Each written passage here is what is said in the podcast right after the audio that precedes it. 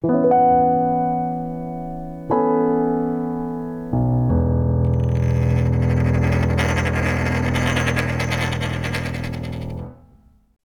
und schönen guten Abend und herzlich willkommen zur 55. Podcast-Ausgabe von DeFi.jetzt. Heute haben wir einen besonderen Gast, den Daniel Pfeffer von der Firma Corpus Ventures und das Thema ist Gashawk.io. Hallo Daniel. Hallo zusammen. Hi Daniel. Hallo Daniel. Und ja, guten Morgen den Zuhörern, die sich von guten Abend nicht angesprochen fühlen. Oder Mahlzeit. Oder Mahlzeit.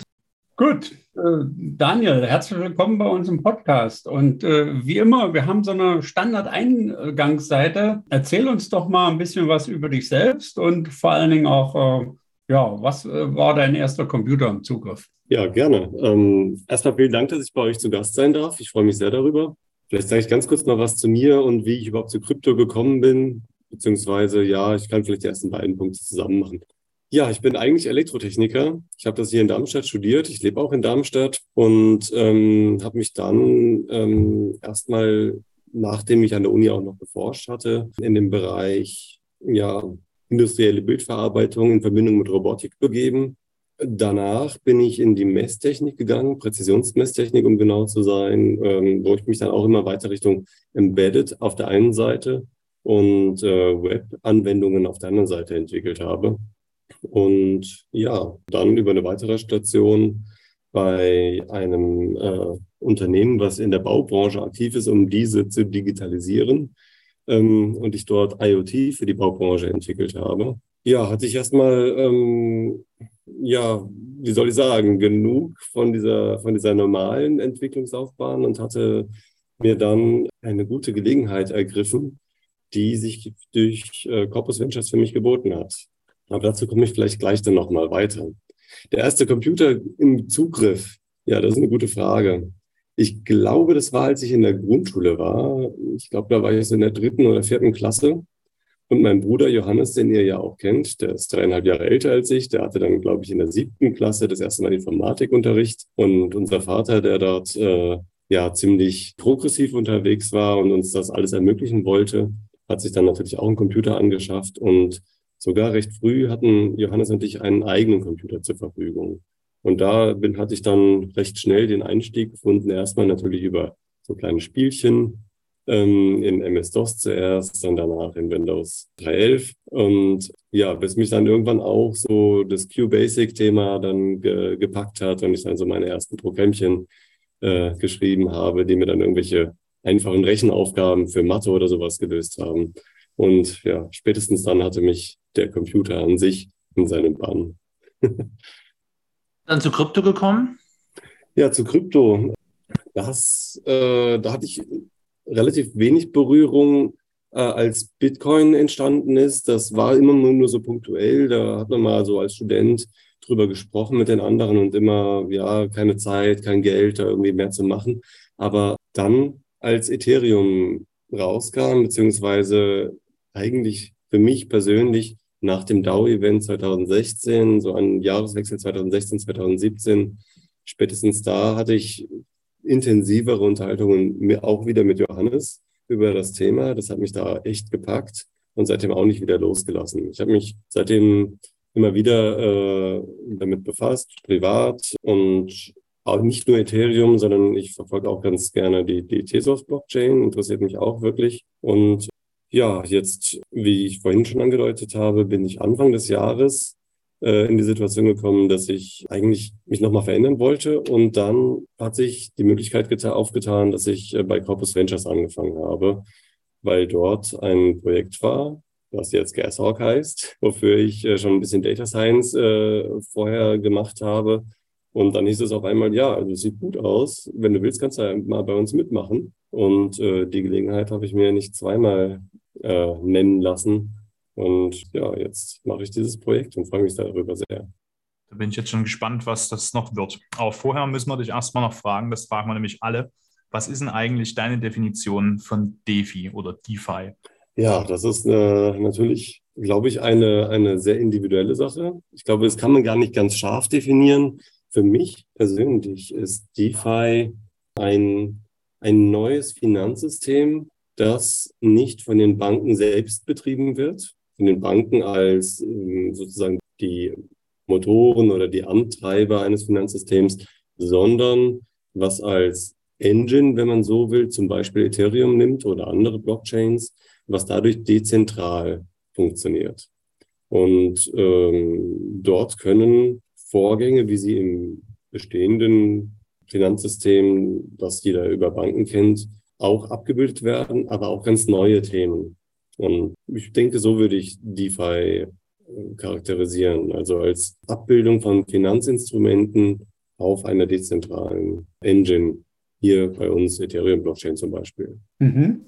Nur können ja ähm, auch auf, dezentrale, äh, auf dezentralen Plattformen äh, Kryptoassets äh, ja, in jeglicher Art gehandelt oder gelendet oder gebornt und sonst was gestaked werden.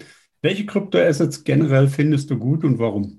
Ja, das ist auch eine gute Frage. Also ich bin ein Fan des Basistokens Ether. Ich glaube, das wird äh, nochmal noch mal so interessant wie, wie ein echter Rohstoff in der, im Mainnet-Blockchain oder in, im, als Mainnet-Währung, um dort Dinge zu tun, insbesondere Transaktionen auszuführen. Aber ich finde auch die äh, Token interessant, die sich äh, mit den, ja, wie soll man sagen, als, als Teilhabe an Plattformen äußern, wie der, wie der Uniswap-Token zum Beispiel.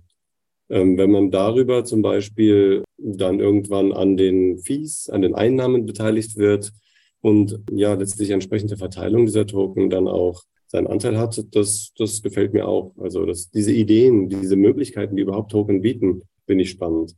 Besonders spannend momentan finde ich auch NFTs, muss ich sagen aber gar nicht so im Bereich von diesen, von diesen Bildchen, die da äh, irgendwo entstehen und gemintet werden als, als äh, Kunst oder, oder sogenannte Kunst. Ja, da finde ich es eher interessant, NFTs technisch einzusetzen, als zum Beispiel Ticket Engine oder als Ticketmöglichkeit oder äh, wenn man auch sagt, ich möchte mal einer Kommune digitalisieren oder äh, in die Blockchain bringen, äh, und die können dort ihr, äh, ihr Grundbuch auf der Blockchain realisieren. Könnte man, käme man auch um NFTs vielleicht für solche Grundstücke auch nicht äh, umhin. Und dort finde ich es eigentlich nochmal besonders interessant, solche, solche einmaligen Instanzen von Besitztümern äh, wirklich technisch zu nutzen. Das finde ich wirklich spannend. Okay. Du bekommst von uns 1000 Euro. Wie tauscht du sie, Daniel?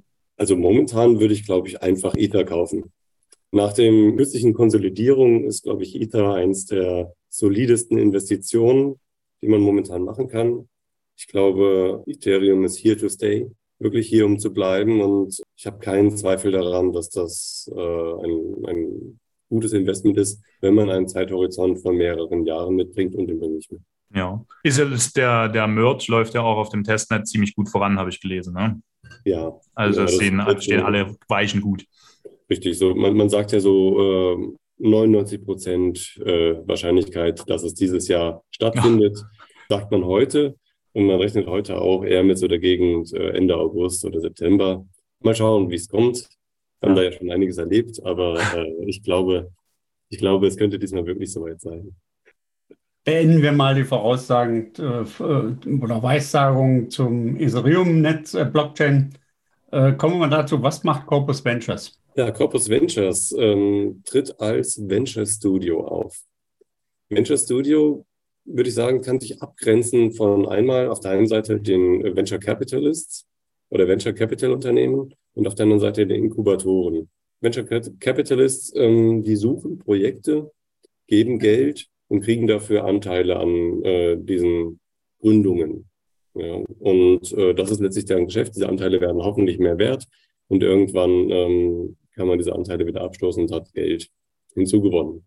Inkubatoren ja, sind letztlich ähm, auf der einen Seite ähnlich, aber sie stellen mehr so die Infrastruktur bereit für externe Founder. Sie kaufen sozusagen die Ideen dieser Founder, sie hegen und pflegen die und irgendwann haben sie auch eben Equity an deren Gründung als Gegenleistung für diese, für diese Hege und Pflege. Was äh, Corpus Ventures jetzt als Venture Studio macht, ist, dass die Ideen aus dem eigenen Fundus geschöpft werden, mit einer eigenen festen Entwicklungsmannschaft, teilweise äh, mehrere dieser Ideen gleichzeitig entwickelt werden und möglichst schnell der äh, Product Market Fit validiert werden muss. Ja, und dass man eben das mit einer internen Mannschaft, mit einer privaten Finanzierung unserer Gründer ähm, durchführt, das würde ich sagen, ist sozusagen in Abgrenzung zu VCs und Inkubatoren hier so die Eigenschaft von einem Venture Studio, was das eben selber organisiert, aus eigenen Ideen schöpft und nicht so auf diese externen Ideengeber angewiesen ist.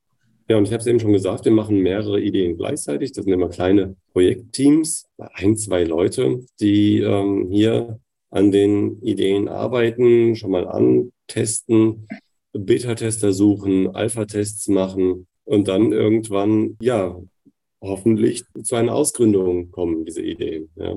Und äh, wenn diese Ausgründung stattfindet, dann hat natürlich Corpus Ventures auch Anteile an diesem Unternehmen. Und dann läuft es letztlich ähnlich vielleicht wie ein VC, nur dass es eben aus der eigenen Schmiede kommt und nicht hm, ja, rein externe Finanzierung ist. Äh. Seid ihr dann sowas wie Consensus oder ist das nochmal was ganz anderes? Die sind ja auch so, dass die, dachte ich, die würden einzelne Projekte auch so fördern auf dem Weg oder ist das was ganz Eigenes? Na, vielleicht kann man ähm, kann man so ähnlich auffassen. Jedoch ist Consensus meines Wissens nicht vollständig intern finanziert. Okay. Sondern hat eben äußere VCs. Und das ist vielleicht auch wirklich eine Besonderheit von Corpus Ventures als eigene Firma. Ja. Ihr seid ja also nicht abhängig einfach von irgendjemand genau. anderem, sondern ja, ja. Richtig, richtig. Das, das würde ich als, als mal mindestens großen Unterschied zu Consensus äh, aufführen. Okay, nächste Frage. Was ist das Ziel von Corpus Venture? Und besteht halt auch die Möglichkeit, wenn ich jetzt eine super Idee habe, euch die vorzustellen und euch zu begeistern, da die umzusetzen? Naja, das, das Ziel ist erstmal, wir wollen richtig viel Geld verdienen durch unsere Produkte. Ja, wir wollen ähm, Produkte machen, die von Millionen Leuten benutzt werden, die denen weiterhelfen und die einen positiven Impact beim Thema Web 3 äh, verursachen. Ja, das ist letztlich mal ein, das, das ganz große Ziel von uns allen bei Corpus Ventures. Und ich denke, da kann man vielleicht auch noch mal kurz erzählen. Also die, die, die Technologie Blockchain oder das, das Thema Web 3, ja, das, das ist weder gut noch böse. Ja, wir können ähm, Blockchain, und das wurde ja schon gemacht, das ist auch, sag ich mal, in der, in der Presse auch immer wieder so angeführt, es wird für fadenscheinige Sachen, für illegale Sachen auch benutzt. Was, was wir versuchen ist, das Gewicht auf der positiven, auf der guten Seite zu vergrößern, indem wir Tools und Anwendungen bereitstellen, die hier ja das, das, das Gute im Thema Blockchain und Web 3 einfach stärker betonen. Und ähm, wenn jetzt äh, eine gute Idee da ist, die jetzt in unserem Ideenfundus ist, dann ähm, bewerten wir die genau nach diesen Kriterien. Also möglicher Product Market Fit, möglicher äh, guter Impact in Web 3 und dann legen wir los und entwickeln das Thema an. Ja, und die Frage nochmal, äh, die zweite Frage wiederholen. Wie ist das mit, äh, wenn Ideen von außen eingebracht oder bei euch vorgestellt werden? Naja, dann denke ich, müsste man äh, mit den Gründern sprechen aber momentan ist unsere eigene Ideenliste sehr, sehr lang und wir würden, glaube ich, momentan daraus schöpfen. Wir sind jetzt nicht so sehr dahin unterwegs, dass wir, ja, wie letztlich Inkubatoren oder Venture Capitalists hier äh, von, also externe Unternehmen äh, noch, noch mitpushen. Mhm. Ja. ja, wie viele Personen seid ihr derzeit? Ja, wir sind momentan so ungefähr zehn. Ich glaube, also momentan sind wir zwölf und ähm, wir wachsen maximal bis auf 20. Mhm. Momentan mhm. suchen wir ganz aktiv Full-Stack Developer, Community Manager und auch äh, Werkstudenten, gerade zum Beispiel im Bereich Marketing. Mhm. Wo kann man denn die Ausschreibungen finden? Ja, einfach auf corpus.ventures gehen und äh, dort äh, findet man ganz schnell unsere äh, Gesuche. Bitte einfach melden, äh, und dann sprechen wir mit euch. Also gerne, das ist meine eigene Sache als Werbung hier ganz direkt. Bewerbt euch bei uns. Okay. Wie sieht denn äh, eure Meilensteinplan aus, so einer Gewinnerzielungsabsicht? Geht ihr davon aus, sofort äh, schwarze Zahlen zu schreiben oder habt ihr dort äh, einen Meilensteinplan? Naja, wir, äh, wie ich eben schon gesagt habe, wir äh, haben mehrere Ideen gleichzeitig in der Pipeline und möchten natürlich, dass sie so schnell wie möglich ähm, hier von vielen Leuten benutzt werden. Die Businessmodelle dahinter, die äh, sind teilweise so, dass man erstmal frei einsteigt und dann ähm, ja vielleicht nach Nutzung, nach Quota abrechnet. Aber wir wollen natürlich so schnell wie möglich möglichst profitabel werden, ganz klar. Meilensteine in der Hinsicht äh, würde ich hier nicht formulieren. Dazu sind wir zu parallel unterwegs mit den einzelnen Ideen. Hm. Nun steht hier noch als nächstes, äh, ob ihr noch Anteils- oder Kapitaleigner aufnehmt. Aber wenn ich da so aus, der, aus deiner Erzählung von vorhin, wer ihr so seid, raushöre, da kann ich mir eure die Antwort schon, schon vorstellen. Ja, die Antwort ist kurz und lautet Nein. ähm, wo wollt ihr in fünf Jahren sein, Daniel? In fünf Jahren wollen wir, dass Millionen Leute unsere Produkte benutzen, die hochprofitabel für uns sind und die Web3 äh, zu einem besseren Ort machen. Du hast ja vorhin gesagt, ihr habt viele Ideen auf Stapel. Angenommen, jede zweite oder fast jede Idee wird was. Äh, und äh, du hast ja gesagt, oder ich habe das so verstanden, man könnte so eine Idee äh, jedes Mal zu einem eigenen Startup-Ausgründung führen. Ja. Aber äh, dann müssen ja diese Startups auch gefeedet werden mit Mitarbeitern. Wo sollen denn die alle herkommen?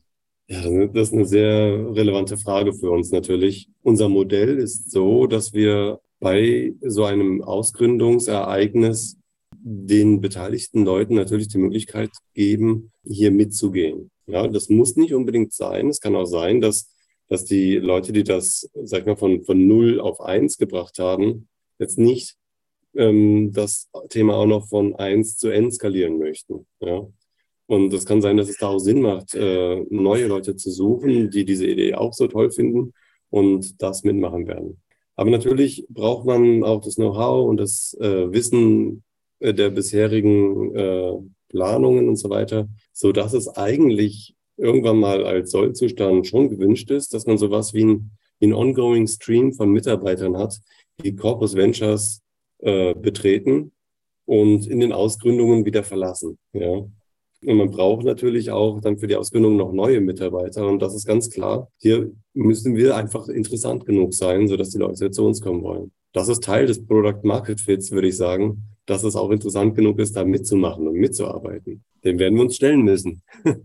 ganz einfach. Na gut, ihr habt ja durch die Umgebung, zumindest Corpus Ventures in Mittweida, Blockchain, Schaufensterregion, äh, die Hochschule mit weiter mit dem Blockchain-Masterstudiengang und äh, rundherum äh, wird sich auch einiges neu gründen. Schauen wir mal, da ist eine gute Sache. Ich möchte kurz zu, zu dem letzten Punkt auch noch was sagen. Ähm, wir stellen nicht nur in Deutschland, sondern weltweit ein. Ist ganz egal, wo die Leute sitzen. Wir stellen weltweit ein. Und das Wichtige ist, es muss einfach sehr gut passen zu uns. Mhm. So mache ich einfach mal weiter. Wir reden jetzt ein bisschen tiefer über dein Projekt sozusagen, über dein Baby sozusagen. Was war denn erstmal Gashawk.io? Äh, was war denn der Auslöser für das Projekt? Ja, also Auslöser, ganz blöd gefragt. So. Ja, der Auslöser ist, ich muss vielleicht erstmal sagen, was Gashawk macht. Gashawk ist ein Tool, das es einfach macht, Transaktionsgebühren auf Ethereum zu sparen. Und der Auslöser ist, naturgemäß jetzt, wenn man das weiß, dass Transaktionsgebühren auf Ethereum immer wieder auch problematisch sind. Denn in Zeiten von einem hohen Ethereum-Preis, in Zeiten von einer hohen Ethereum-Netzwerkauslastung steigt der Gaspreis auf Ethereum in die Höhe. Das liegt am Protokoll. Das liegt insbesondere seit dem EIP 1559 am Protokoll. Und ja, da ist die These, dass man durch ähm, geschicktes Timing von Transaktionen äh, hier erheblich Transaktionsgebühren sparen kann. Und ja, letztlich ähm, verbirgt sich das hinter dem Projekt. Ne, wir, wir sind ein, also der Gashawk, der, der hovert sozusagen über den Gaspreisen und schlägt dann zu, wenn sie besonders günstig sind, wenn sich diese Gelegenheit äh, bietet. Andere würden vielleicht sagen, das ist sowas wie ein Gas Price Sniping, also so, so mit einem Fernrohrgewehr da irgendwie den möglichst guten Schuss machen auf, auf die Gaspreise. Aber mir gefällt äh, das Bild von dem, von dem Adler äh, oder von dem, von dem Falken einfach besser. Klingt doch besser als Gas Sniper. Ein bisschen ja. weniger gefährlich. Genau. Kann ich mir das so vorstellen, dass ihr, dass ich jetzt euch eine, eine Transaktion reingebe und dann sage, okay, innerhalb von 24 Stunden muss die ausgeführt werden und ihr guckt dann, wo denn da sich ein Fenster ergeben könnte. Genau, Oder kann ich da vielleicht einen maximalen Gaspreis vorgeben? Naja, letztlich ist es so, dass wir signierte Transaktionen entgegennehmen und die puffern.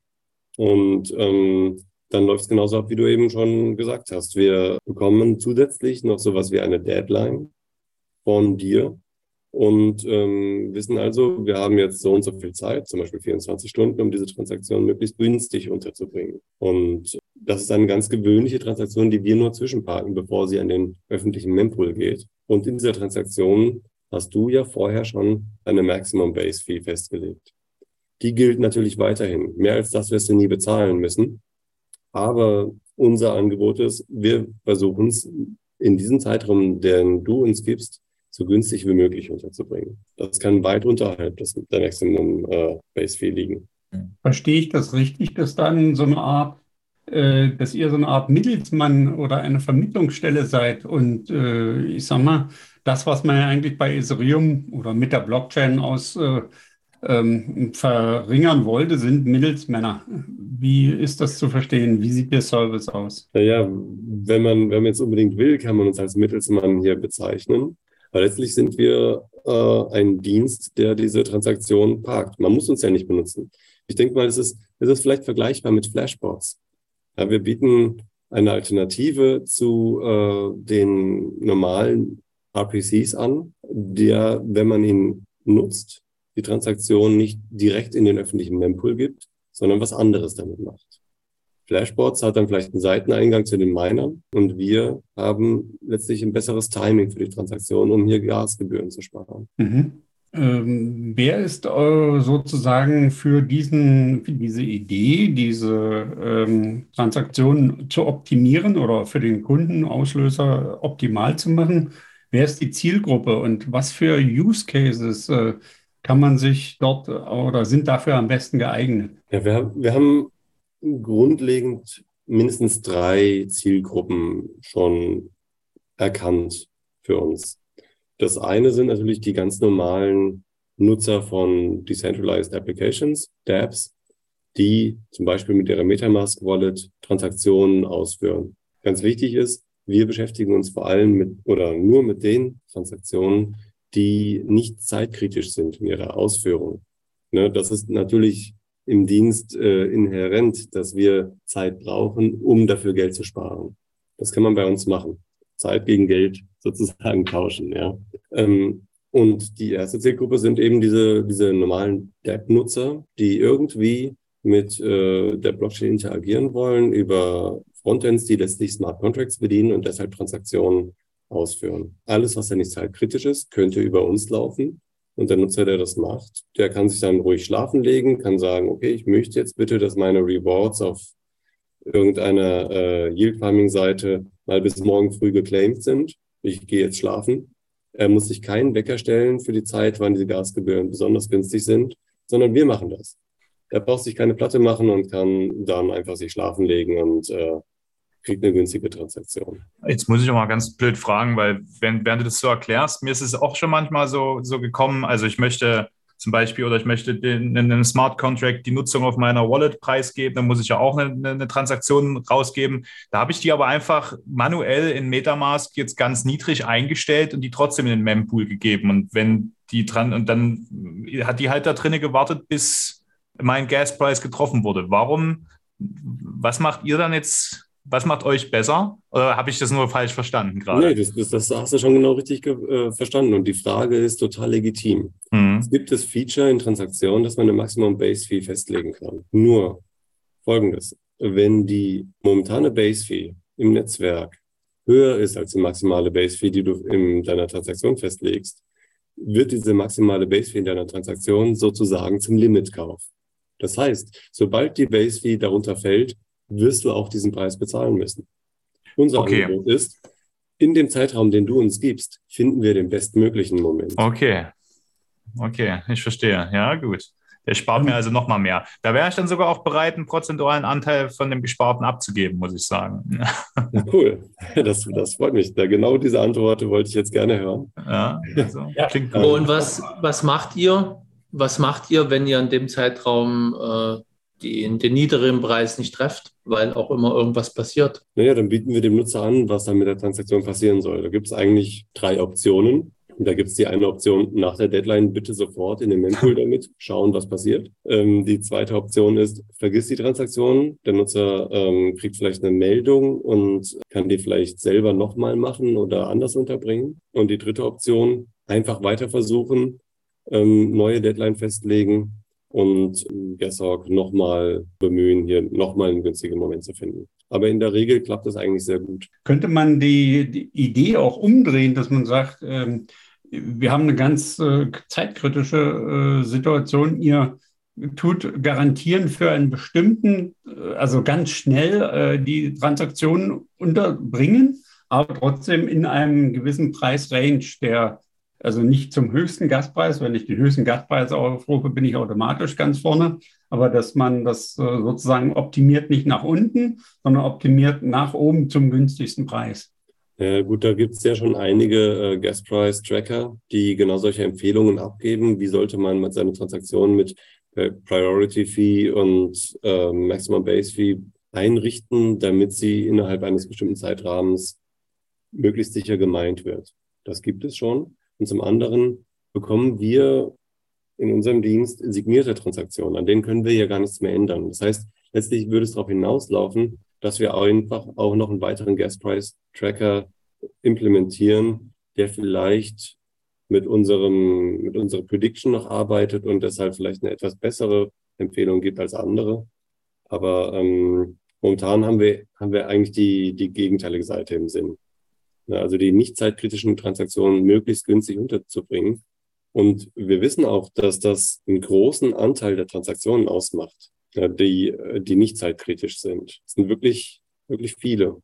Also wir schätzen, dass mindestens ein Drittel der geburnten Base Fees, die auf Ethereum momentan pro Tag geburnt werden, und das sind ein Gegenwert von äh, dreieinhalb Millionen Dollar pro Tag, dass ein Drittel davon gespart werden könnte da ist einiges an Marktanteil, was ihr euch sichern könnt. Ne? Ja, wenn wir dann sagen, von der Ersparnis nehmen wir uns einen Teil ja. ähm, und so weiter, dann, äh, dann kann man hier auch ein Businessmodell draus bauen. Gut. Aber du warst bei den Zielgruppen ja, wie du selber sagst, noch nicht ganz ja. fertig, ne? Ja, richtig. Ähm, die zweite Zielgruppe, die wir im Blick haben, sind die Smart Contract Entwickler. Denn die müssen natürlich teure Transaktionen machen. Die brauchen Storage auf der Blockchain. Das sind einmal Storage-Gebühren, aber andererseits eben auch Transaktionen, die es in der Regel nicht allzu eilig haben. Ich würde sagen, sonst mal Contract-Entwickler, der kann auch mal ein paar Stunden auf sein Deployment warten, wenn er dafür ein 20 Prozent bis zur Hälfte vielleicht seiner Transaktionsgebühren sparen kann. Gegenüber, er will es unbedingt jetzt äh, abschicken, und nimmt einfach so die nächstbeste äh, Base Fee äh, oder Max Base Fee, die ihm da irgendwie sein System vorschlägt, können wir da, glaube ich, erheblich an Gebühren sparen. Und solche Smart Contract Deployments sind ja schon eher teuer. Also ich habe welche gesehen, die kosten gut und gerne 5000 Dollar oder noch mehr. Und dann kann man da sicherlich viel Geld sparen. Dazu gehören übrigens auch die NFT-Mints, was ja letztlich auch Smart Contracts Deployments sind. Aber die sind oft sehr zeitkritisch. Die Mintings selber. Es gibt zumindest bei den ganz beliebten, habe ich es zumindest gesehen. Ja, also da, da gibt es vielleicht verschiedene, verschiedene Ausprägungen. Und die äh, dritte Zielgruppe sind Institutionen, die viel Volumen haben. Sei es jetzt so ein NFT-Ersteigerungsmarktplatz, die, nachdem alles off-chain, sag ich mal, klar ist, wer wie viel bieten will, dann die Transaktion abzuwickeln. Die hat vielleicht auch zehn Minuten Zeit. Und es ist erstaunlich, was man mit zehn Minuten Zeit schon an Base Fee sparen kann. Oder vielleicht hat die auch noch mehr Zeit, diese Transaktion. Ja. Oder ähm, die Bridges auf äh, Sidechains oder Layer 2s, die haben vielleicht auch ein bisschen Zeit. Oder man kann es dem Nutzer offenlegen oder offenstellen, ob der Zeit hat oder ob es schnell gehen muss und dadurch vielleicht die Gebühren von so einer Bridge-Nutzung auch bemessen. Und äh, derartige Vorgänge, glaube ich, erzeugen recht viel Volumen momentan im Mainnet, welches über Gashawk gehen könnte und dadurch letztlich ja bei, bei größeren Mengen fast zu einem Load Balancing von, von Ethereum führen könnte, wenn man es mal zu Ende denkt. Ja, man kann sich so ein, eine Vollsperrung auf einer Autobahn vorstellen, weil momentan irgendwie alle Blöcke belegt sind. Ja, und wir sind Google Maps, die nicht nur eine Umfahrung empfiehlt, sondern, sondern ein ganzes Netz an Umfahrungen bereithält, um die Transaktionen, die je nachdem, wie viel Zeit sie haben, auf verschiedene Blöcke zu verteilen und dadurch die, die Spitzenauslastung vom Ethereum-Netzwerk hier ein bisschen glatt zu bügeln, wenn man so will. Das ist ja letztlich, ist ja letztlich so, ne? das Ethereum-Netzwerk bietet den Rohstoff Gas. Ja? Und ein Block bietet 30 Millionen Gas und die Transaktionen brauchen dieses Gas. Und der Markt ist ja letztlich seit EIP 1559 so, dass der Gaspreis steigt, wenn die Blöcke zu mehr als der Hälfte belegt sind, sprich, wenn mehr als die Hälfte der zur Verfügung stehenden Rohstoffe oder Ressource Gas äh, verbraucht wird, dann steigt der Preis. Und wenn weniger als die Hälfte verbraucht wird, dann fällt der Preis. Und wenn man jetzt sagt, okay, wir, wir haben im Mittel, sag ich mal, über mehrere Stunden hinweg eigentlich eine Grundlast von 12 Millionen Gas pro Block, aber es gibt über diese Stunden hinweg so Spitzen, dann kann man davon ausgehen, dass während dieser Spitzen der Preis unnötigerweise steigt, wenn man einen Teil dieser, dieser Auslastung, weil die nicht zeitkritisch ist, auf die hinteren Blöcke verlegen könnte. Und das letztlich können wir anbieten.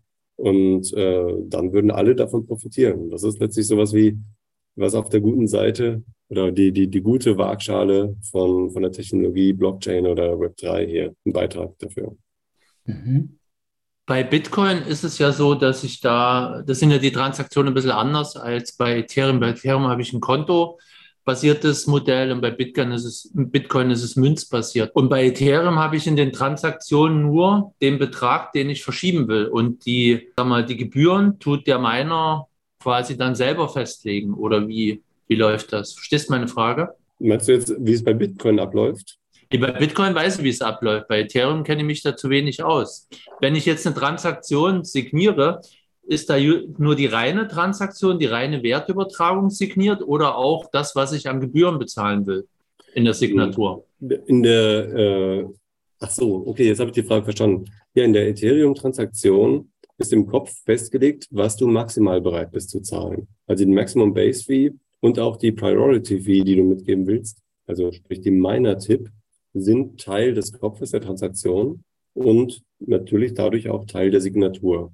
Das heißt, hieran kann nach der Signatur auch nichts verändert werden. Jetzt ist es seit IRP 1559 so, dass ähm, die Transaktionen, wenn sie durchgeführt werden, einen, eine Transaktionsgebühr haben. Das ist letztlich das Gas Used, also die Komplexität der Transaktionen im Netzwerk, multipliziert mit der Base Fee des Blocks. Dieser Anteil der Transaktionsgebühren, der wird vernichtet, verbrannt, sagt man. Und der andere Teil der Transaktionsgebühren errechnet sich aus Gas Use mal Priority Fee, die ich selber einfach frei festgelegt habe. Das ist das Trinkgeld für den Miner und dessen Anreiz, meine Transaktion zu nehmen gegenüber anderen Transaktionen. Und das kann ich frei festlegen und das steuert letztlich auch, ob der Miner meine Transaktion eher weiter vorne in den Block nimmt oder vielleicht weiter hinten oder gar nicht. Das heißt, der Miner kann jetzt nicht maximal, äh, also den Betrag nehmen, den ich maximal bereit bin zu zahlen, sondern er kann bloß entscheiden, wo er meine Transaktion unterbringt im Block und daraus ergibt sich dann ein unterschiedlicher Preis.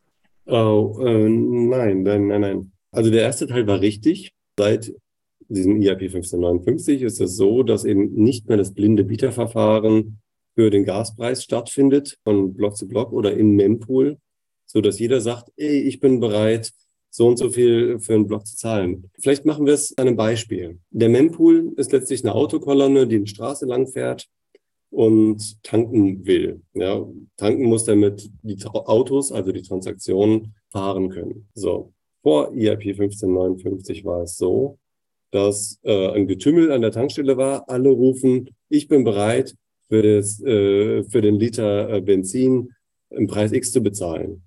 Und der Tankwart kann entscheiden, wer darf denn jetzt hier tanken. Und der hat auch nur eine bestimmte Menge äh, Sprit bei sich in der Tankstelle. Und ist klar, was der, äh, was der äh, Tankwart macht. Der nimmt die, die am meisten bereit sind zu zahlen pro Liter, äh, weil er so am meisten Gewinn macht. Das ist natürlich ungerecht für, oder was ist ungerecht? Das ist schwer einzuschätzen, Und letztlich das blinde Bieterverfahren kennt man vielleicht auch vom Immobilienmarkt. Das ist einfach, einfach gemein für die Nutzer. Und IRP 1559 hat das grundlegend geändert. IRP 1559 sagt, okay, der, der Benzinpreis an den Tankstellen, der ist jetzt fix und der ist regelbasiert. Und der berechnet sich aus der Nachfrage. Und jetzt läuft es an der Tankstelle eben so ab. Es gibt eine Tankstelle, die hat einen Festpreis und die Einnahmen über diesen Festpreis, die werden zu 100 Prozent besteuert vom Staat. Ne? Also alle, alle Einnahmen dadurch muss der Tankwart wieder abgeben, sprich, die werden verbrannt. Also braucht der Tankwart einen neuen Anreiz, die Transaktionen zu bearbeiten, sprich, die Autos tanken zu lassen. Und das läuft jetzt über diese Priority Fee, die eben meines Tipp genannt wird. Das letztlich das Trinkgeld für den Tankwart. Und ähm, diese darf der Tankwart dann behalten. Und ich finde das Verfahren deutlich besser, denn hier ist der, der Löwenanteil der Transaktionsgebühren deutlich vorhersehbarer, deutlich fairer äh, gestaltet. Und ja, das ist letztlich auch der Antrieb, überhaupt Gashawk zu bauen, weil man jetzt über die Auslastung des äh, Netzwerks ja eine, eine fundierte Vorhersage der Entwicklung dieses äh, Base-Fee-Markts treffen kann. Ich habe es jetzt so verstanden, ich gebe das, ich lege das Trinkgeld fest. Das Trinkgeld nimmt sich der Tankwart und diese, dieses Base-Fee, wie du es nanntest, also dieser festgelegte Verkaufspreis des Spritz, des Gas, der liegt jetzt, äh, der wird bestimmt durch die vorgehenden Blöcke. Und das ist quasi euer Kriterium, wo ihr die Transaktion freigeben könnt, wenn dieser Grundpreis, den der Staat einbehält, die, der verbrannt wird, niedrig ist. Richtig? Richtig. Genau. Und äh, um es nochmal zu präzisieren, der äh, Gaspreis eines Blocks, die Base Fee eines Blocks, berechnet sich aus dem vorherigen Block und dessen Auslastung. Also der vorherige Block hatte eine bestimmte Base Fee und eine bestimmte Auslastung.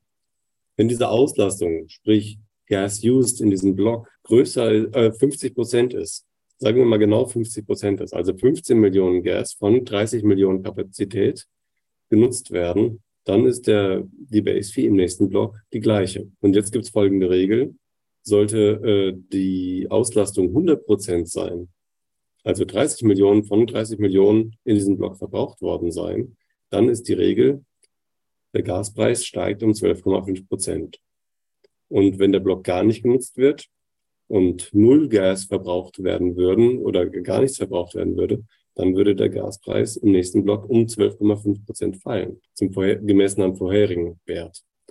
Und dazwischen ist lineare Interpolation. So kann also bei dauerhafter starker Auslastung der äh, Gaspreis auch exponentiell steigen. Das beobachten wir auch immer wieder bei größeren NFT-Mints oder ja eben als, als am 1. Mai, ich weiß nicht, ob ihr es gesehen habt, auf Ethereum äh, Metaverse Land verkauft wurde. Da äh, kamen wir in wenigen Minuten auf exorbitante Gaspreise, so dass alle wieder auf Reddit und Twitter geschrien haben, ey, Ethereum ist so unbenutzbar. Wir würden da sagen, bleib doch cool. Wenn du, wenn du es nicht besonders eilig hast, gib Gas auf die Transaktion. Das kümmert sich.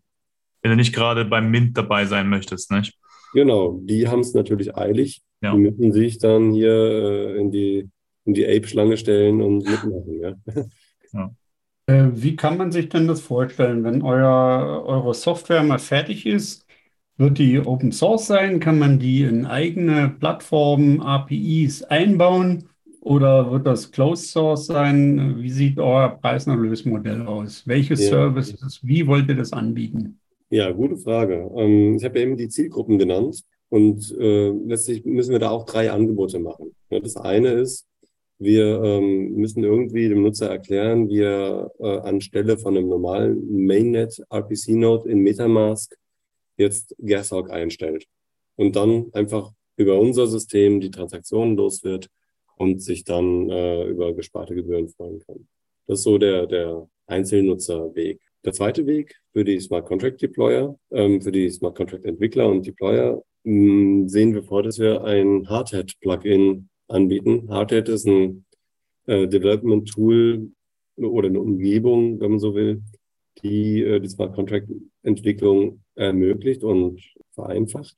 Und wenn wir dafür ein Plugin anbieten, dass man das mit äh, Gashawk deployt, damit sich im Deployment Script völlig identische Befehle aufrufen kann und nur weil man unser Plugin geladen hat, spart man auf einmal was, indem man ein bisschen Zeit der ganzen Sache gibt, wäre das der Weg auf, äh, auf, für, für diesen Nutzer. Und darüber hinaus möchten wir SDKs anbieten, die ja in, in, der, äh, in der Umgebung von irgendwelchen Institutionen wie äh, Centralized Exchanges oder ja, Roll-up-Anchors, die, äh, die sich in, im Mainnet ja immer wieder verankern müssen mit ihren, mit ihren Hashes, dass die in ihrer Umgebung mit unseren SDKs Gashawk ganz einfach verwenden können. Das ist jetzt eben Open Source angesprochen. Und ich würde da dazu noch werfen Audit, denn äh, beides sehen wir vor. Denn wir sind ja hier an einer relativ sensiblen Stelle. Wir bekommen Transaktionen von den Nutzern, immerhin signiert. Wir können daran nichts mehr verändern. Aber trotzdem, wir bekommen diese Transaktionen und da braucht der Nutzer ganz klar Sicherheit darüber, dass damit ja nur das Richtige passiert. Und das können wir einerseits durch äh, anerkannte Audits, aber auch durch Open Sourcing unserer Engine mit prägen oder, oder mit absichern, dieses, dieses Sicherheitsgefühl oder diese, diese Sicherheit, ähm, dass wir hier keinen Unsinn mit den Nutzertransaktionen veranstalten. Zweite technische, noch eine technische Frage. Wenn das jetzt für die Ethereum-Blockchain funktioniert, wird es auch für alle anderen EVM, also Ethereum Virtual Machine, kompatiblen Blockchains ebenfalls funktionieren? Naja, also ich würde jetzt sagen, klar, da wo EIP 1559 läuft, und äh, die, diese ganze Base-Fee-Mechanik so ist, könnten wir theoretisch operieren. Aber letztlich äh, sollte Gashawk dort laufen, wo Blockspace wertvoll ist. Ja? Und äh, wertvoll ist er momentan vor allem auf Ethereum Mainnet. Dort mhm. wird momentan dreieinhalb Millionen Dollar pro Tag bezahlt dafür, dass man diesen Blockchain, äh, diesen Blockspace nutzen kann. Bitcoin ist momentan bei einem Zehntel davon. Daniel, du hast ja den äh, IP äh, 1559 äh, erwähnt. Nun ist es ja so, die Konkurrenz schläft nicht. Haben andere Firmen oder andere gute Programmierer diese Lücke oder die Möglichkeit, äh, diesen äh, Service auch anzubieten, nicht auch schon entdeckt? Das ist mir nicht bekannt, muss ich ganz ehrlich sagen. Diese Gaspreis-Tracker gibt es, ganz klar. Es gibt auch ja, Themen wie Flashbots, die Seiteneingänge zu Minern anbieten, ähm, um jetzt hier bestimmte Arten von, von Ausbeutung der Mining-Möglichkeiten, also ich spreche da ähm, ja, das Sandwiching oder ähm, Mining, Miner Extracted Value an, um das zu verhindern für seine Transaktion. Dafür muss man dann ein bisschen was bezahlen und dann kann man sicher irgendwo ganz oben in den Block kommen, so dass man da nicht das Problem bekommt. Aber ich kenne keinen Dienst, wie, der wie GSA eine Transaktion annimmt und mit einer äh, guten Prediction zu einem sinnvollen Zeitpunkt dann dem Mempool übergibt. Habe ich nicht gesehen. Kennt ihr welche? Habe noch nichts davon gehört in die Richtung, nee. Deswegen bin ich so ein bisschen, bisschen geil schon auf, auf, auf, euer, auf eure Anwendung, ja. Ja, super. Ähm, da sehe ich jetzt hier die Frage, sucht ihr Beta-Tester? das passt ganz gut hier zu dem Thema. Ja, wir suchen Beta-Tester. Und wer daran interessiert ist, kann sehr gerne auf gashawk.io gehen und sich dort ganz einfach auf eine E-Mail-Liste setzen lassen. Wenn die Zeit reif ist, werden wir diese äh, E-Mail-Kontakte anschreiben und einen entweder offenen oder geschlossenen Beta-Test anbieten, so dass wir eine breitere Nutzerbasis als unsere Handvoll Alpha-Tester, die jetzt immer wieder ran müssen, um uns hier Feedback zu geben, so dass wir da die nächste Stufe erreichen. Das wird voraussichtlich Mitte, Ende Juli soweit sein. Und wie lange wird die Beta-Phase dauern? Also was ist euer Plan, wirklich produktiv live zu gehen? Der Meilenstein, den wir gerne halten wollen hier, ist, dass wir zur DEFCON im Oktober live sein wollen. Völlig public, völlig nutzbar. Gerne auch früher. Mhm. Und äh, die Beta-Phase, ja, wie lange wird die dauern? Das hängt natürlich auch ein bisschen von den Findings und den den äh, Bugs, die da vielleicht noch gefunden werden, ab, von dem Feedback, was wir erhalten, um jetzt hier vielleicht irgendwelche UX-Hürden noch, noch mal runterzubringen. Aber äh, ganz klar, wir wollen im Oktober damit spätestens live sein. Okay. Wenn man jetzt Beta-Tester werden will, muss man, welche Eingangsvoraussetzungen muss man erfüllen? Technisch oder vom Use Case her? Vom Use Case her sind wir froh über große Varianz. Also sprich, wir stellen keine Anforderungen an die Nutzer. Du sollst bitte einfach benutzen und äh, uns davon erzählen, wenn es klappt und uns bitte unbedingt davon erzählen, wenn irgendwas schief geht oder wenn irgendwas unklar ist, damit wir das Produkt weiter verbessern können. Für welche Wallet wollt ihr das anbieten? Für Metamask? Für andere auch noch? Naja, momentan läuft es so ab, wir bieten einen alternativen RPC-Node an. Den kann man in Metamask einrichten, den kann man vielleicht auch in anderen Wallets einrichten. Da weiß ich jetzt aber aus dem Stand nicht genau, wie das geht. Wir konzentrieren uns momentan auf Metamask. Ist die RPC-Node, äh, hat das was mit dem Incube zu tun, Incube-Server? Da weiß ich jetzt nicht, was du meinst. Das ist letztlich das Netzwerk, was ich in äh, Metamask oben auswähle. Und mhm. da muss ich einen Server angeben, der dieses Netzwerk zur Verfügung stellt, meiner Wallet. Und da kann ich ja. Polygon auswählen, da kann ich Testnetze angeben ähm, und brauche immer eine Node, mit der ich reden kann in diesem Netzwerk. Mhm. Und ähm, wir bieten sozusagen für die Chain-ID vom Ethereum Mainnet eine alternative Node an, die die Transaktionen eben zwischenparken kann. Okay. Die Frage war noch, was muss man als Beta-Tester für technische Voraussetzungen erfüllen? Also ich äh, muss Metamask haben und sonst nichts weiter. Richtig. Am besten noch ein Use Case, irgendeine DApp, die du gerne benutzt, immer wieder benutzt. Und äh, dann ist es letztlich keine weitere technische Voraussetzung. Man benutzt Metamask wie gehabt. Man geht nur zwischendrin auf das Frontend von Gashawk und steuert dort die Deadline zum Beispiel seiner Transaktionen und die Übergabe an den Gashawk Service, so dass die Transaktion auch wirklich von Gashawk untergebracht werden soll innerhalb der Deadline. Wird es dazu auch eine API-Spezifikation geben, die dann die Parameter, die ich per API, sonst muss ich ja immer eure Gashawk UI ergeben, dass man das automatisiert machen kann? Also, äh, oder ist die schon verfügbar, diese API-Spezifikation? Naja, das werden wir im Rahmen der SDKs anbieten, natürlich. Also den, äh, die Alternative zu unserem Frontend wird auch per äh, SDK verfügbar sein. Ob wir jetzt eine ganz rohe äh, REST API zum Beispiel äh, bereitstellen, das ist noch äh, intern diskutiert. Mhm. Die Frage, wie ihr jetzt abhängig ihr von Metamask seid, hast du ja erstmal beantwortet. Das ist jetzt momentan so die erste Unterstützung und ich müsste dann gucken, wenn ich Anti-Metamask-Fan bin, äh, mit welcher Wallet ich quasi das Netzwerk da wechseln kann.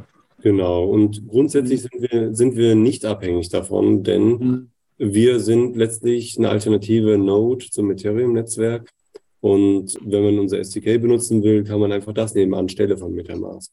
Man braucht eben schlicht die Möglichkeit, Transaktionen zu signieren und dann kann man sie an uns übergeben und dort weiter die Transaktionen verwalten lassen und habt ihr, penetrieren. Habt ihr da vielleicht auch schon andere Wallet-Anbieter, die das bei sich auch integrieren wollen? Oder wartet ihr eher, dass die auf euch zukommen und euch fragen? Wir, wir gehen natürlich schon auf verschiedene Unternehmen zu. Ähm, da gibt es verschiedenste Kandidaten, hatte ich eben ja schon gesagt. Das sind einerseits so die, die äh, institutionellen Anbieter von Exchanges, also Centralized Exchanges, auf der anderen Seite aber auch Custodial Wallet Anbieter. Da sind wir äh, im Kontakt und suchen auch natürlich laufend weitere Kontakte. Wenn hier jetzt jemand zuhört, der das auch interessant find, findet, bitte gerne einfach äh, uns auch anschreiben. Wenn wir nicht auf euch zukommen, daniel at ist meine E-Mail-Adresse. Mhm. Nur habe ich ja schon gefragt, also ihr plant wahrscheinlich auch später dann über SDK oder API-Services das anzubinden. Aber der erste Meilenstein wird dann ein UI sein, äh, wo man dann äh, auf eurer Plattform per Web sozusagen einzeln oder eine Menge von Transaktionen entsprechend einstellen, priorisieren kann. Richtig. Okay. Richtig. Ich möchte noch ein Detail nennen. Ich weiß nicht, ob das äh, allen, die jetzt zuhören in diesem Podcast, so bewusst ist. Denn die Transaktionen, die man mit einer Adresse ausführt, die müssen, die beinhalten die sogenannte Nonce. Und die Nonce gibt die Reihenfolge vor, die äh, der Transaktionen, die ausgeführt werden können. Und es ist so, dass die äh, Nonce immer strikt aufsteigend sortiert sein muss. Das heißt, wenn ich eine Transaktion Gashawk übergebe, und der eine Deadline von zwölf Stunden gebe und dann meine Wallet außerhalb vom Guesthouse-System für irgendetwas anderes verwende, dann invalidiere ich dadurch sozusagen die Transaktion, die Guesthouse noch hat. Das muss dem Nutzer klar sein, aber Voraussetzung und Prämisse im Allgemeinen ist ja sowieso, dass die Nutzer es mit ihren Transaktionen nicht sehr eilig haben. Aber das ist ein wichtiger Punkt, der, der klar sein muss. Weil sonst ja die, drauffolge, die darauffolgende kriegt ja die gleiche Chance wie die, die bei euch wartet. Genau. Äh, und dann, ja, genau. Ja, und dann wird die andere rausgehauen. Nicht? Beziehungsweise kann nicht mehr oder wird vom Mempool sofort abgelehnt, Ja. weil die sonst nicht stimmt. Mhm. Gut Okay. zu wissen. Das heißt, das äh, Wallet ist, äh, oder ist daraus abzuleiten oder das Verständnis richtig, dass die Wallet dann auch online sein muss, die das ausgelöst hat. Nein. Nein, nein, nein. Wir, wir, wir halten dann die Transaktion des Nutzers, die Mhm. ist signiert und wir könnten sie jederzeit dem Mempool übergeben, ohne dass der Nutzer irgendwie online sein muss. Die Adresse kann nur nicht weiter genutzt werden, bis Gashawk sozusagen zuschlägt. Genau. Das, Mhm. das, das Problem, was nämlich äh, dadurch entsteht, ist, dass wir zwar wissen, dass diese Nonce oder dass, dass es eine signierte Transaktion mit einer bestimmten Nonce gibt, aber die RPC-Node, die Metamask sonst fragen würde, wenn nicht Gashawk eingestellt ist, die würde antworten, hey, die Nonce, die du in der Gashawk-Transaktion platziert hast, die ist ja noch frei, also nehme ich für meine nächste Transaktion diese. Und wenn man die dann abschickt und die auch gemeint wird, ist diese Nonce auf der Adresse verbraucht. Deswegen würde dann die Gashawk-Transaktion scheitern. Wir arbeiten natürlich daran, das hier äh, auch in der, in der User Experience zu verbessern, so dass wir äh, unter Umständen einfach monitoren könnten, ähm, welche Nonces die Nutzer, die bei uns registriert sind, so allgemein im, im äh, Mainnet verwenden und äh, wir dann auf anderen Kanälen dem Nutzer auch Bescheid geben können, wenn er das möchte, dass er aus Versehen vielleicht eine Nonce verbraucht hat, die er für eine Tra- Transaktion bei uns verwenden wollte. Und dann kann er zu uns kommen, die Transaktion neu signieren mit der richtigen Nonce. Kannst du was sagen, Daniel, zu den Algorithmen, die ihr nutzt? Ich könnte natürlich darüber viel sagen, aber das ist natürlich auch naturgemäß äh, Teil unserer Magie. Ich kann so viel sagen, dass diese Regelbasierung des Algorithmus, wie die Base-Fee gebildet wird, hier die, die Nutzungsmuster ja letztlich ein bisschen, bisschen vorhersehbarer oder ab, abgebildet in der Base-Fee zeigt. Und wir darüber hinaus eben noch verschiedene statistische Ansätze haben, um eine möglichst gute Prediction der Base-Fee für die nächsten 24 Stunden oder sogar mehr äh, zu erzeugen. Und auf Basis dieser Vorhersage können wir dann unsere Strategie entscheiden lassen, ob jetzt, also je, jedes Mal, wenn ein neuer Block kommt und eine neue Base Fee bekannt ist, rechnen wir aus, ist jetzt innerhalb der Deadline der Transaktion der beste Moment oder soll ich besser warten? Jeden Block wird für jede Transaktion, die bei uns liegt, genau diese Frage gestellt. Und kommt ihr mit klar, wenn ich jetzt sage, okay, ich habe jetzt einen Monat Zeit für die Ausführung? Das Frontend bietet diesen Zeitraum nicht. Mhm. Wir können auch keine Prediction für einen Monat machen. Mhm.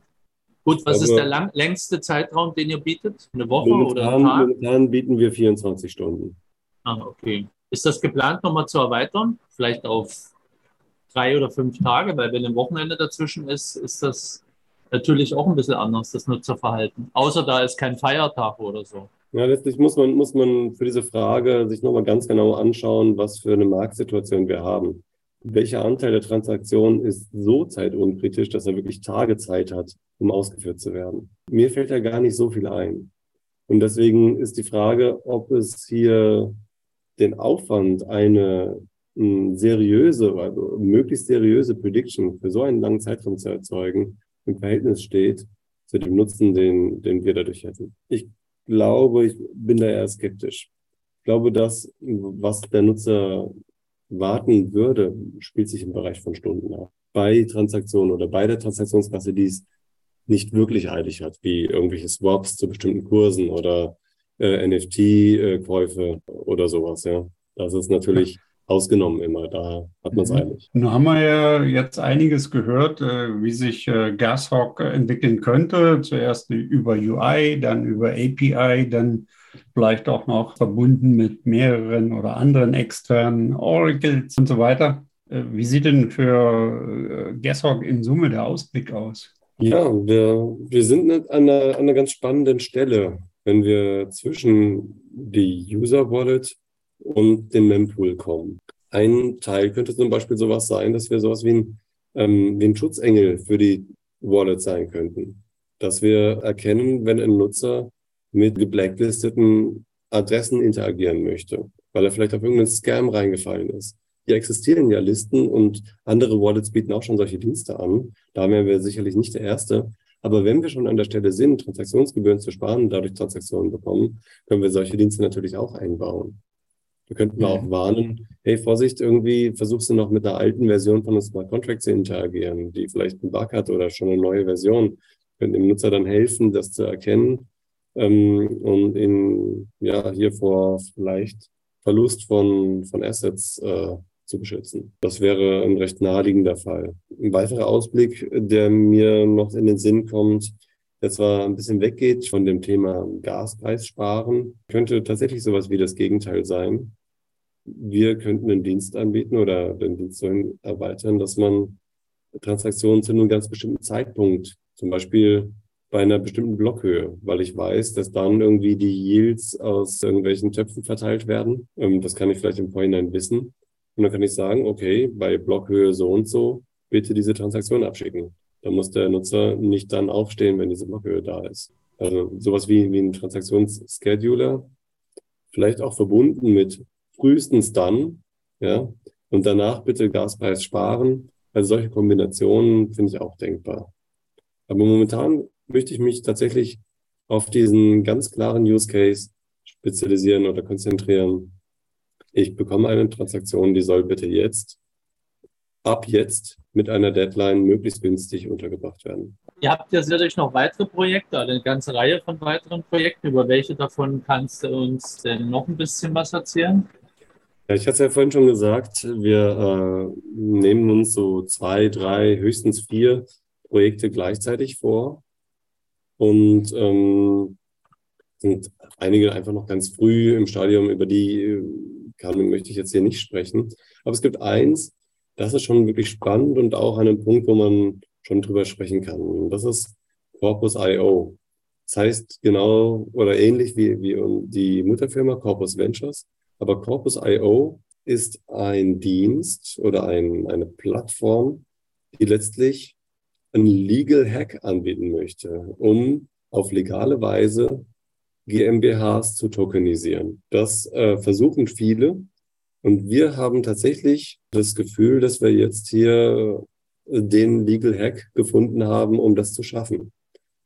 Das bedeutet also, dass wir über eine bestimmte Tokenform und eine bestimmte Vertragsform hier sicherstellen können, dass die Anteile an GmbHs liquide sein können und über solche Plattformen ja schnell Investoren gefunden werden können, die hier Anteile bekommen. Und das wäre natürlich ja was ganz Neues und ich glaube auch für viele Gründer, gerade natürlich im Web3-Bereich, aber vielleicht auch andere Gründer äh, hochinteressant, um hier aus der, der Gründung einer GmbH beziehungsweise auch der, der Cap-Table einer GmbH, die sonst echt statisch ist. Da muss man immer Notargänge machen, um daran irgendwas zu ändern. Wenn wir es in diesem Produkt schaffen würden, das so radikal zu vereinfachen, dass man, dass man diese Anteile liquide und frei handelbar letztlich der Plattform ähm, bereitstellen könnte, oder in den, im, im Rahmen dieser, dieser Möglichkeiten, die wir, die wir äh, hier haben, ähm, verteilbar macht, dann glaube ich, wäre das ja ein ganz disruptives Potenzial für, für neue Gründer oder auch, auch vielleicht sogar für Bestehende, die ihre GmbH in diese Form umwandeln möchten. Habe ich gleich zwei weitere Fragen. Die erste, Gilt das jetzt nur für deutsche oder auch für österreichische GmbHs oder für Limiteds aus der EU? Wir haben momentan die deutsche GmbH vor Augen und im Weiteren auch das europäische Recht. So würde ich das mal formulieren. Ich möchte auch hier an der Stelle schon mal unterbringen, Christoph Jens, der auch schon bei euch zu Gast war. Er betreut dieses Projekt hier äh, hauptamtlich.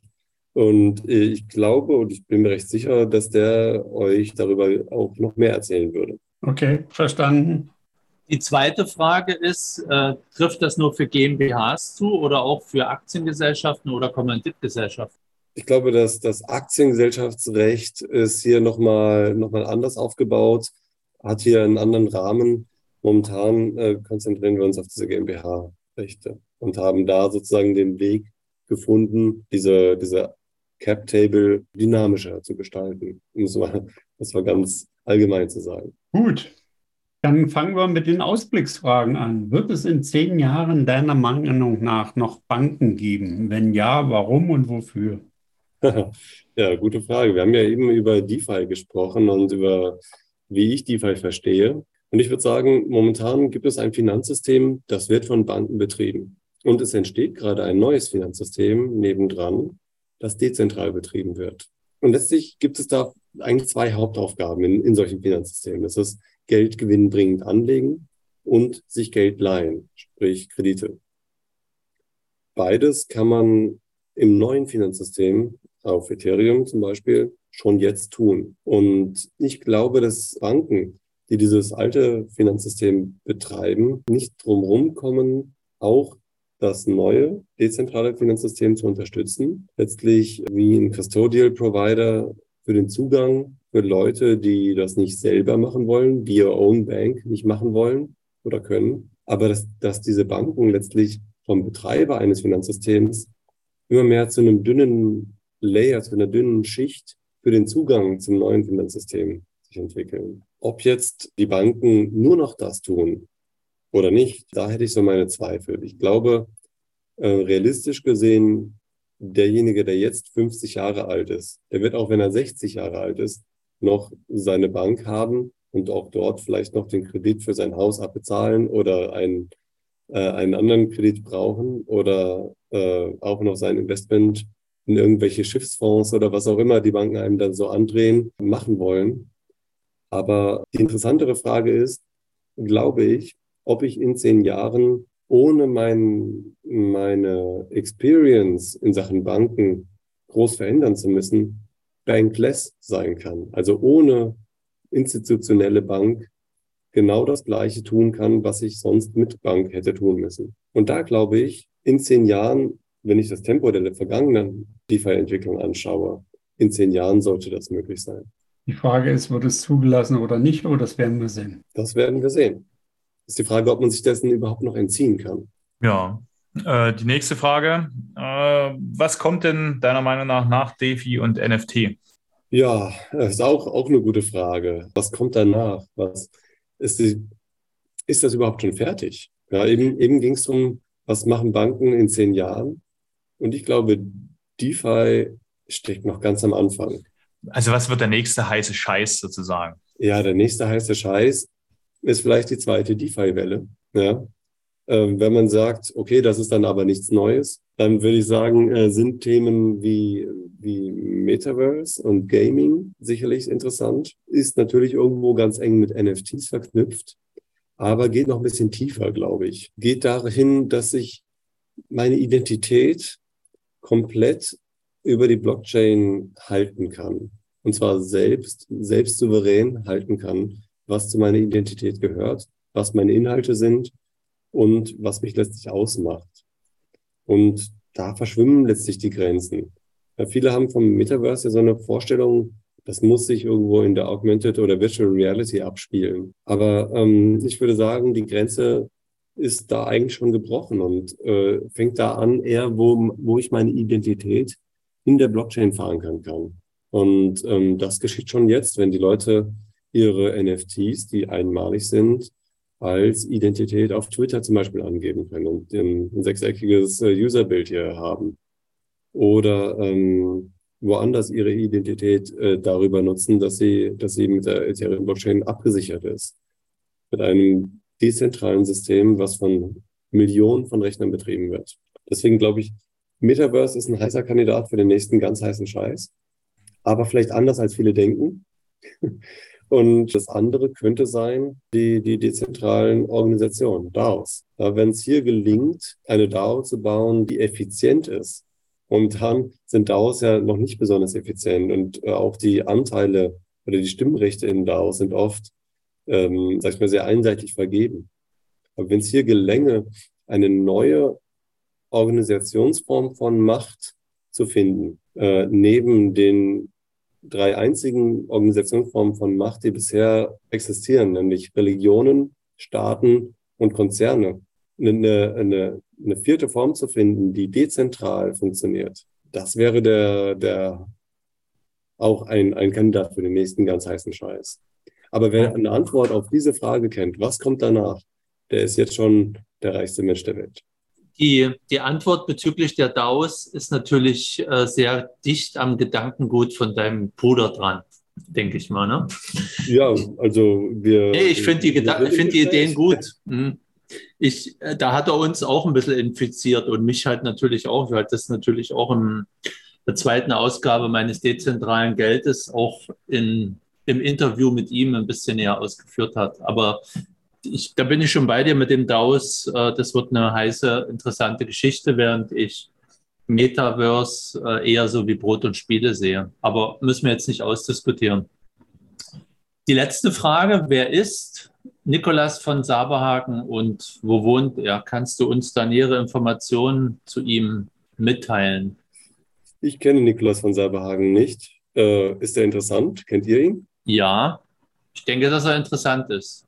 Ja, also das, das, was ihm zugeschrieben wurde, ist, äh, dass er ähm, bei Monero maßgeblich beteiligt war und äh, quasi den Kryptonode-Algorithmus damals entwarf. Aha. Und die Initialen NS äh, sagen natürlich auch einiges. Und da verweise ich dann immer an den Mario. Du meinst SN, oder? SN. Ja. SN oder NS ist ja wurscht. NS ist jetzt Nikolas van Saberhagen. Und der ist ein Satoshi Nakamoto. Richtig, zum Beispiel. Ja, oder ja, Lixabo. Die, äh, die Legenden, die sich da um, hm. um Satoshi Nakamoto spinnen, ja. Oder auch Nick Sabo. Und wer ist Nick Sabo? ja, diese Frage beantworten wir dir jetzt heute nicht. da kann ich dir ein Buch eines berühmten Autors empfehlen. Äh, da steht das drin, wer er ist. Alles klar. Oder du fragst Frau Google. Oder du fragst äh, deinen Bruder.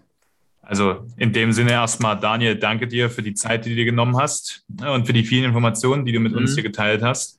Äh, Leute hier an den Apparaten zu Hause schön sich als Beta-Tester natürlich bewerben auf gashawk.io oder wenn ihr Skills habt, auch gerne bei Corpus Ventures, um es nochmal zu sagen. In diesem Sinne, Daniel, danke fürs Dasein.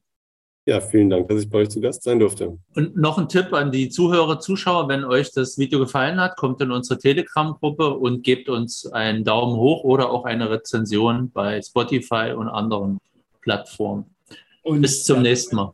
Dazu müssen wir unsere letzte Seite mal einblenden, damit die Leute auch sehen, wo unsere Telegram-Gruppen und Spotify. Ja, ich schlage mal vor, Ralf, du schaust dir einfach mal unsere Videos an.